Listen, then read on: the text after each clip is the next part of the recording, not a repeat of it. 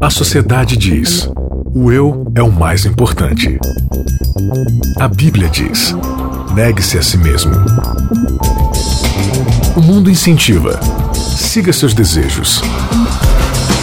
Jesus convida: siga-me. A cultura diz: pense igual, seja igual, conforme-se. O cristianismo diz: não se conforme com os pensamentos deste século. Contra a cultura. O Evangelho clama pelo diferente. Começando mais um Contra a Cultura, chegando diretamente para você pela Rádio Novo Tempo. É sempre um prazer ter a sua companhia aqui no programa para a gente poder estudar e discutir juntos os grandes temas da Palavra de Deus. Estamos numa temporada, início de temporada ainda, uma temporada fantástica, 15 série que a gente está fazendo aqui no Contra Cultura, que é a série sobre interpretação bíblica, que se chama Criaturas da Palavra, como interpretar a Bíblia, como abordar a palavra de Deus. E eu tenho certeza que vai ser uma benção na sua vida estudar essa lição, acompanhar essa série, porque não existe nada que seja mais transformador pelo trabalho do Espírito de Deus que é a palavra dele na nossa vida, quando nós de fato, de forma séria, de forma profunda, abordamos a palavra de Deus para aprender a sua vontade e transformar a nossa vida. Mais uma vez aqui com a gente para discutir esse episódio está Vanédia Cândido, diretamente de João Pessoa, na Paraíba. E aí, Vanédia, tudo bem? Tudo bom, Isaac? Tudo bom, pessoal? Prazer estar aqui de novo. Prazer é sempre nosso. E fazendo a sua estreia conosco aqui no programa, também de João Pessoa, está o mestre Bruno Ribeiro mestre em comunicação, está estudando também filosofia no doutorado. Bruno, seja bem-vindo ao nosso humilde programa. Prazer estar aqui com vocês e espero contribuir aí. Muito bom. O Bruno é um cara muito estudioso aí também, uma das maiores mentes que eu conheço e um dos menores corpos que eu conheço também. Esse é o Bruno Ribeiro. Criaturas da Palavra é a nossa 15 temporada aqui do Contra a Cultura e chegamos então ao quarto episódio, o episódio que vai se chamar Quem é que manda em casa? Qual é a autoridade que de fato define sua vida, que orienta os caminhos, os passos que você toma? Não só dentro da igreja, nas coisas né, doutrinárias da igreja, mas muitas vezes a gente faz essa divisão, né? Não, tem as coisas espirituais, as coisas lá da igreja. Nessas coisas a Bíblia é a religião que manda.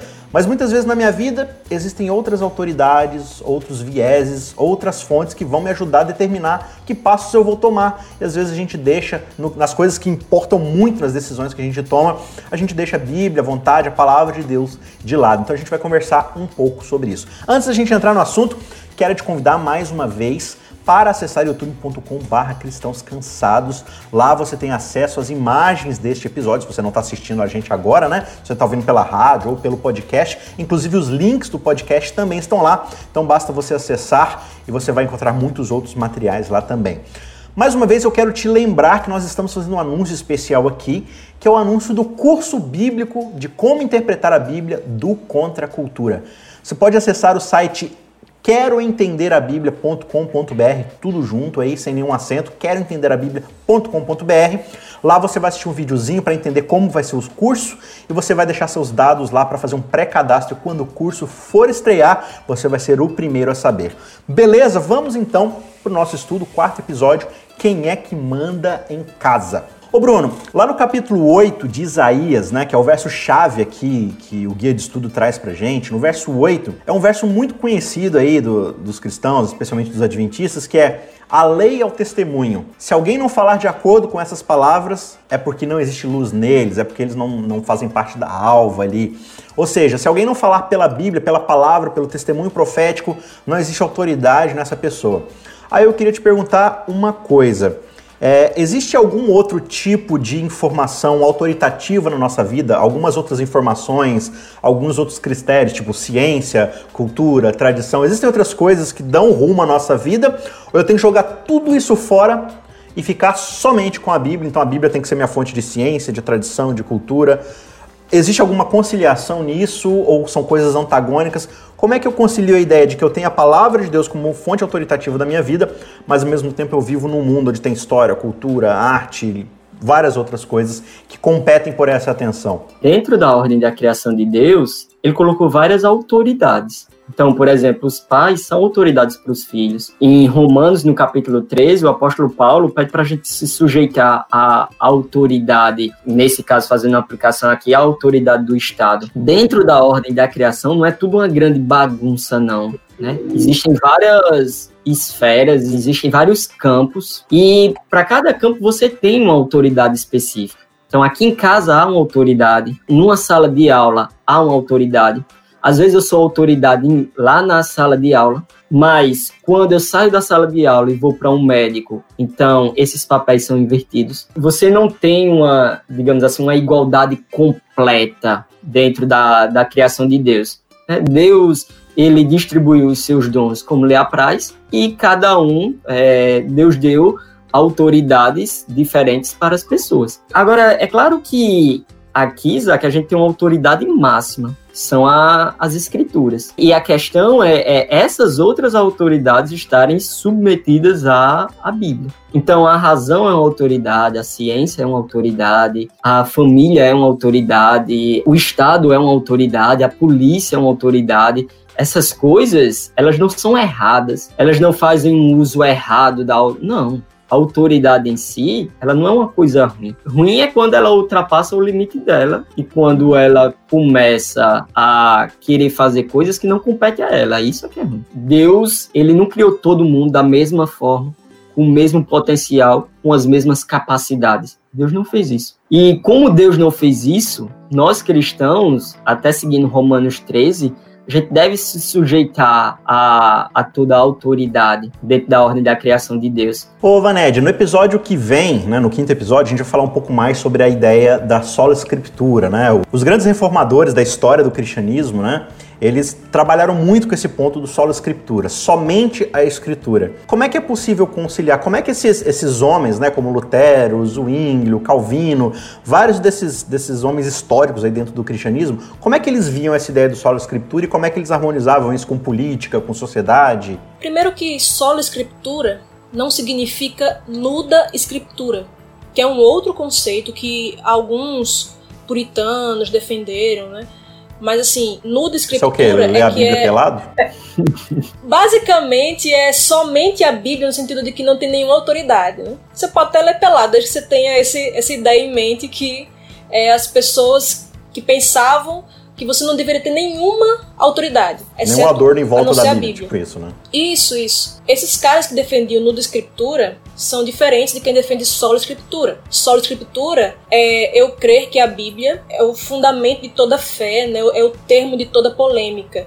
Então, assim, essas outras coisas, outras autoridades, por exemplo, a tradição, os reformadores seguiam a tradição dos pais da igreja, a gente muitas vezes segue tradições que foram colocadas pelos reformadores, pelos pioneiros da nossa igreja. Isso não é errado. A questão é quando essas autoridades rivalizam com a escritura. Quando a gente tenta colocar essas coisas no mesmo patamar ou acima da escritura. Então, por exemplo, Wesley, não que ele formulou isso né, é, conscientemente, mas depois os estudiosos seus escritos formularam assim um quadrilátero wesleyano e é legal a gente entender como Wesley pensava, porque nós temos uma herança muito grande dos metodistas, né? E Wesley, posterior à morte dele, é, o movimento metodista se apropriou das ideias de Wesley. Ellen White, inclusive, era metodista, né? Então, grande parte daquilo que nós pensamos como adventistas hoje veio dos metodistas. Não foi coisa que caiu do céu, assim. Então, Wesley tinha quatro autoridades, né? Que ele falava, que era basicamente a própria escritura, a tradição, a experiência e a criação. Então, todas essas coisas podem ser autoridades, mas a questão é que elas estão subordinadas à escritura. Então, assim, elas nos ajudam a entender a escritura. Eu pego, por exemplo, uma descoberta arqueológica, isso vai me ajudar a entender a escritura. Mas eu não devo submeter a Bíblia a essas coisas. Então, eu pegar assim uma descoberta científica, eu dizer, ah, agora é, eu creio que a Bíblia é correta, é verdade, porque a ciência descobriu tal e tal coisa. Não, isso aí já é eu colocar a, a ciência, né, a autoridade da ciência, que é uma autoridade válida, legítima, acima da autoridade da escritura. Ah, eu penso assim porque eu sempre pensei assim, sempre me ensinaram assim. Então eu coloco a tradição acima da autoridade da escritura. Foi basicamente o que os fariseus fizeram né, nos tempos de Jesus. E Jesus reprovou eles. Quando você vai lá para Marcos 7, ele diálogo com os fariseus, ele disse: Olha, vocês jeitosamente é, rejeitam as escrituras e é, guardam mandamentos que são preceitos de homens.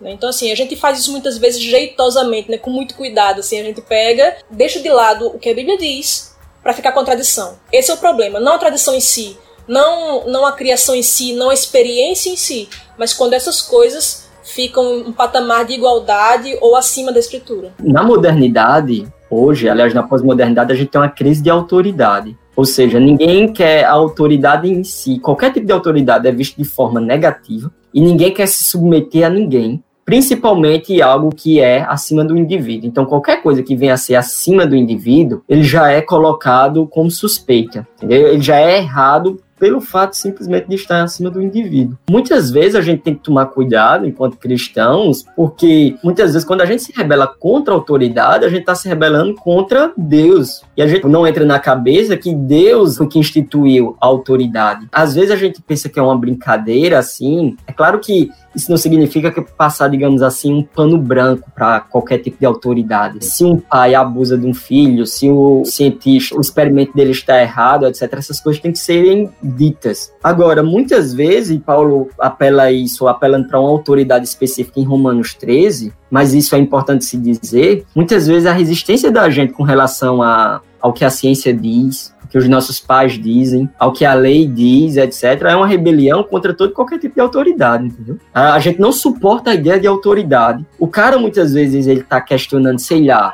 terra plana. E a gente pode achar que isso é, é, bobinho, etc. Ah, é porque ele gosta de teorias da conspiração, etc. Mas muitas vezes, por trás disso, tem uma resistência à autoridade, entendeu? E assim, a autoridade, ela tá errada e eu tô certo e autoridade nenhuma pode me ensinar nada e estar acima de mim, etc. Claro que eu não estou dizendo que não é, o, não é o caso de todo mundo, entendeu? E, e, tipo, a autoridade não é inquestionável. Mas assim como Romanos 13 diz, muitos cristãos, eles ficavam desconfiados de autoridades políticas, por exemplo, de Roma, é, muitas vezes eu vejo no corpo de Cristo também que as pessoas elas ficam desconfiadas de outros tipos de autoridades também, sabe? simplesmente por isso, Isaac, por, por essa questão de individualismo, entendeu? Nada acima de mim, é, eu, eu, eu, sou a grande autoridade, é, minhas ideias é a grande, são, a, são a grande autoridade para mim, etc, etc. É, e, e, é um fenômeno que você sempre vai cair num buraco de contradição, né? Ou, ou num abismo de significado, né? Porque, por exemplo, quando a gente vai nessa ideia de, de, de relativização das coisas, né?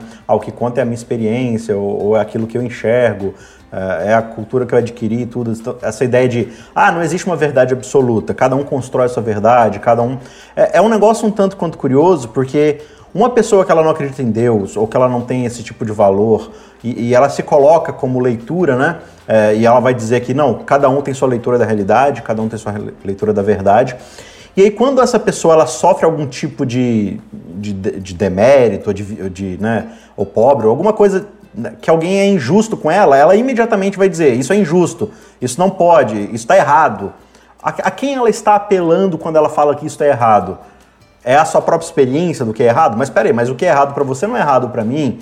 Se a gente realmente tira uma autoridade é, ética, moral, de significado, uma coisa mais metafísica, a gente vai cair num, num abismo de significado, né? É, eu vejo muito essa ideia dentro da própria história bíblica da criação e, da, de toda a narrativa bíblica. É, e até uma coisa que está interligada, né? Porque qual foi o grande pecado de Adão e Eva? E, e também o pecado de Lúcifer, né? Quando Lúcifer, a serpente ali no Éden, vira para Eva e fala: Olha, Eva, Deus falou que você vai morrer, mas é mentira. Né?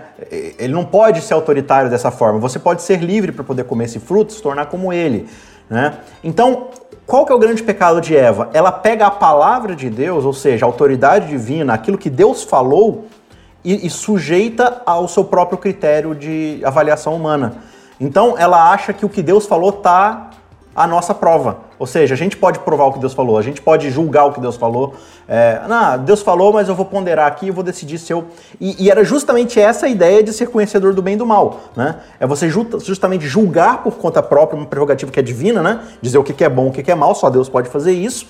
Ele diz isso aqui é bom, isso aqui é mal, o ser humano vai lá e fala assim: não, mas eu vou dizer se isso aqui é bom ou se isso aqui é mal. Ou seja, eu não dependo da autoridade da palavra divina. E aí, quando você vai lá para o Novo Testamento, né, justamente ali em Lucas 4, Mateus 3, quando você vai para as grandes tentações que Jesus sofre lá no deserto, justamente Lúcifer está ali em cima de Jesus fazendo a mesma coisa. Deus falou tal coisa, mas que tal você fazer tal coisa? É, o caminho é esse daqui, a autoridade divina é essa daqui, a palavra de Deus é essa daqui, mas por que, que você não se sujeita a si mesmo, a sua própria autoridade? E a resposta de Cristo o tempo todo qual que é? Né? Está escrito, está escrito, nem só de pão vive o homem, mas aquilo que vem da boca de Deus.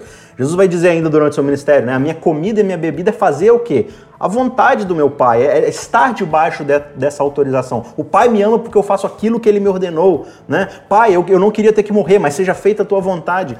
Então, você vê esses dois contrastes de um Adão que cai por rejeitar a autoridade divina e de um Adão que vence justamente porque ele se submete a essa vontade, né? Muitas vezes as pessoas é, realmente rejeitam a autoridade simplesmente por ela ser autoridade. Ela pode estar o mais correta que for, mas a pessoa rejeita. Se há na autoridade, eu sou contra. Exatamente. Então, em contrapartida também existe um outro lado, que é o outro extremo, né, que nenhum dos dois é desejável, nenhum desses dois extremos, que é você simplesmente porque aquilo é uma autoridade, você se curvar a ela de uma maneira irrestrita, né? Ah, eu tenho autoridade do meu líder na minha igreja. Isso é fato. Então nós temos que nos submeter aos nossos líderes na igreja.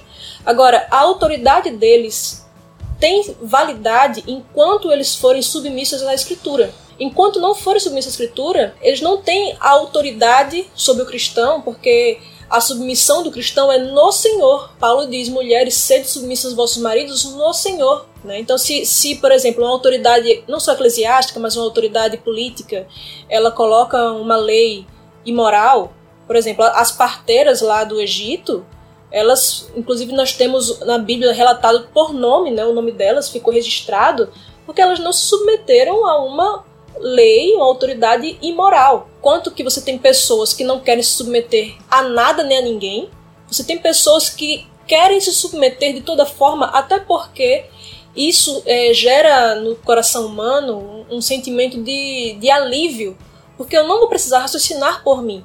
Vai ter alguém na minha igreja, um, um ancião, meus pais, alguém que, que eu confie a, a autoridade espiritual na minha vida e essa pessoa vai raciocinar por mim, essa pessoa vai estudar a Bíblia por mim, essa pessoa vai fazer tudo por mim. Né? Então eu não preciso mais ler a Bíblia, não preciso mais. Ou então eu, quando eu leio a Bíblia, eu leio em submissão, em sujeição a tudo o que essa pessoa disser, não deixando a Bíblia falar por si. São dois perigos que a gente corre hoje. Né? Quando a gente, a gente estuda a Bíblia de uma forma mais geral, a gente vai perceber que existe a revelação clara divina de Deus na sua palavra, ou seja, desde lá do Pentateuco, passando pelos livros poéticos, históricos, né, os livros de sapiência, uh, e aí indo ali para o Novo Testamento, ali para as biografias, as cartas e tudo mais. Mas ao mesmo tempo, os próprios autores bíblicos, como Paulo, eles trabalham com a ideia de que Deus ele se revela num espectro muito mais amplo do que simplesmente a, a, a palavra de Deus, a Bíblia, né? É, lá no capítulo 1 ele vai falar da natureza, da história e tudo mais. E todos nós, assim, na nossa caminhada, a gente experimenta Deus fora da Bíblia, no sentido de que a gente tem nossas vidas, a gente vive nossas vidas no dia a dia ali e tal. A gente não está tá o tempo todo mergulhado ali no estudo da Bíblia. Eu vou trabalhar, eu vou me casar, eu vou fazer política, eu vou brincar, eu vou fazer qualquer outra coisa. E nesse caminho a gente vai experimentando a bondade de Deus, o conhecimento de Deus, o nosso relacionamento com os outros, e a gente vai adquirindo uma certa experiência que nos ajuda a entender Deus em determinadas formas. Mas também eu acho que é muito comum às vezes a gente achar que essa experiência, ela vai formular uma verdade sobre Deus que está acima do que a Bíblia revela sobre ele, né? Como é que eu posso conciliar essa ideia de, de uma experiência com Deus pessoal e que muitas vezes eu posso levar isso para um grau autoritativo sobre as outras pessoas, né? É muito comum isso acontecer na igreja, por exemplo, né? Ah, mas eu, eu entendo dessa forma, então eu quero que todo mundo aqui na minha comunidade esteja debaixo do meu entendimento sobre como é esse relacionamento com Deus, né? Com a lei, com isso, com aquilo.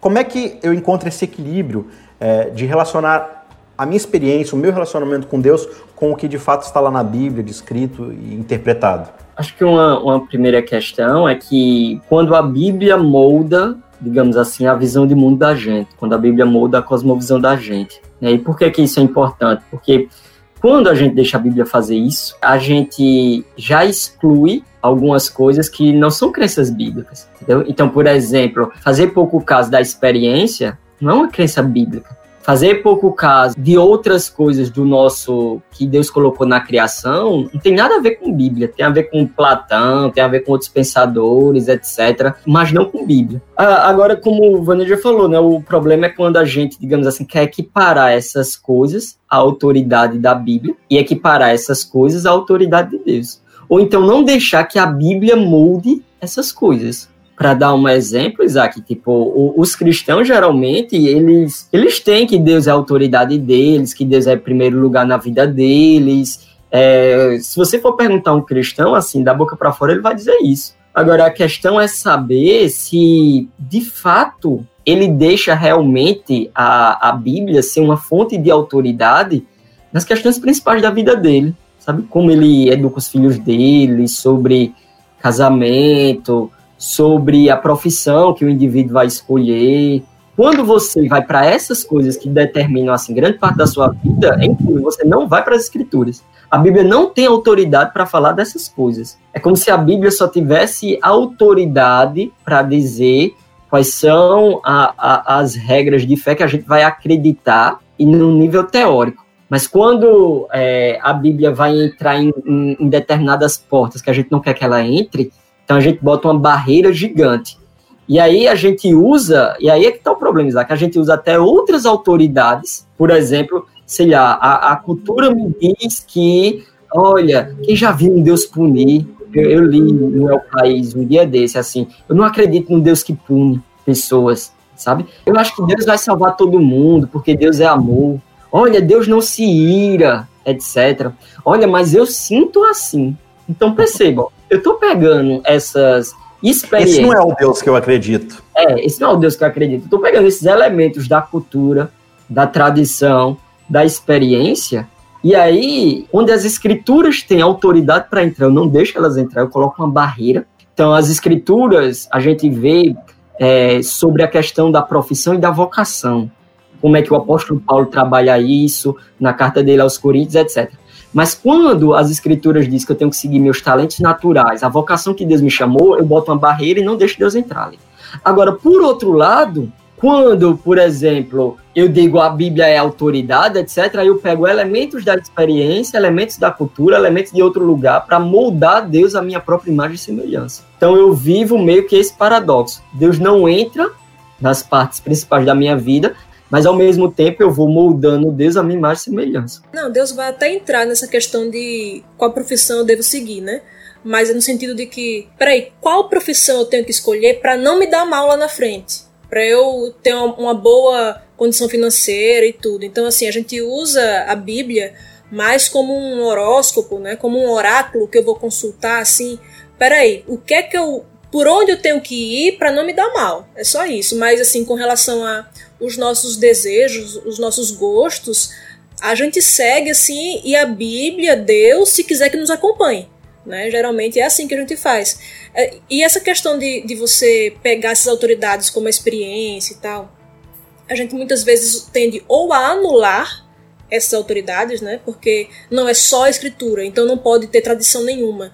E a gente vê pessoas assim que qualquer coisa que seguir alguma tradição, alguma liturgia assim, mas não, não pode. Isso aí é praticamente pecado.